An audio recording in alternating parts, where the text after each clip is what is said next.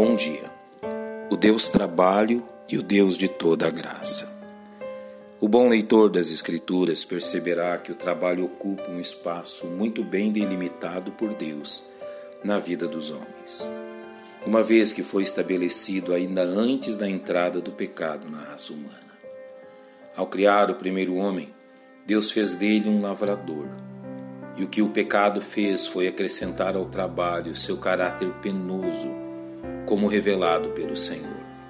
No suor do teu rosto comerás o teu pão. Porém, este dom bom e necessário tem também o poder de acarretar prejuízos espirituais profundos ao homem e sua família, quando usado de forma errada, o que deve nos levar a uma séria reflexão a respeito do que o trabalho significa para os filhos de Deus. Primeiramente, é importante entendermos que todos nós necessitamos do trabalho para nossa subsistência. Porém, não é o trabalho que exercemos que define quem somos, se bem ou mal sucedidos aos olhos dos homens, se somos pessoas respeitáveis ou insignificantes em meio à sociedade, se nossa vida será usada como bom ou mau exemplo para as futuras gerações. É nítido em nosso tempo como o valor de uma pessoa é avaliada mediante os ganhos obtidos através de seu trabalho, e não pela sua conduta moral. De tal forma que uma pessoa perversa e sem limites poderá ocupar um lugar de honra e ser exaltado pelos demais unicamente pelo reconhecimento do resultado financeiro de seu trabalho, mesmo que sua conduta seja danosa aos demais que nos recordemos das sábias palavras do Mestre. Acautelai-vos e guardai-vos da avareza, porque a vida de qualquer não consiste na abundância dos bens que possui. Isso nos leva a um segundo pensamento que deve permear nossa mente. Todos nós precisamos do trabalho, mas em última instância, não é de nosso trabalho que nossa vida depende.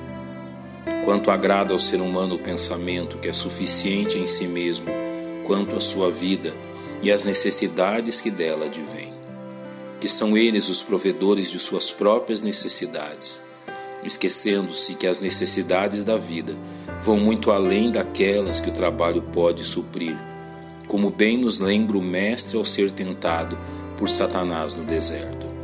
Nem só de pão viverá o homem, mas de toda a palavra que sai da boca Deus.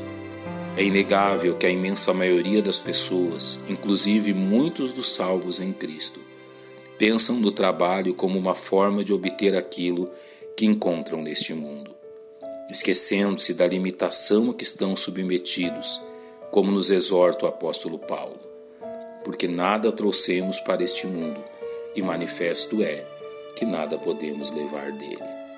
Seu trabalho pode ser útil nesta vida, mas o será na eternidade? Portanto, nos convém concluir com um terceiro pensamento. Todos nós necessitamos do trabalho, porém jamais devemos nos esquecer que as coisas mais preciosas não podem ser obtidas por meio do trabalho. Elas são fruto exclusivo da graça de Deus. Ao nos alertar sobre o mal causado pela ansiedade, o Senhor Jesus nos alerta. Não andeis ansiosos quanto à vossa vida, pelo que haveis de comer ou pelo que haveis de beber, nem quanto ao vosso corpo, pelo que haveis de vestir.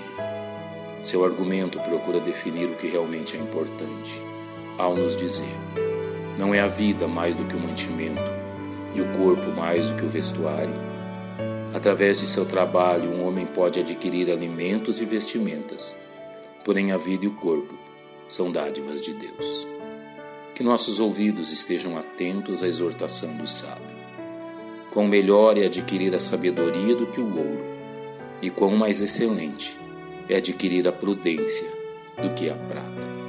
Pai, nós te louvamos pela instrução de tua palavra e te agradecemos por Cristo, que é aquele que nos sustém.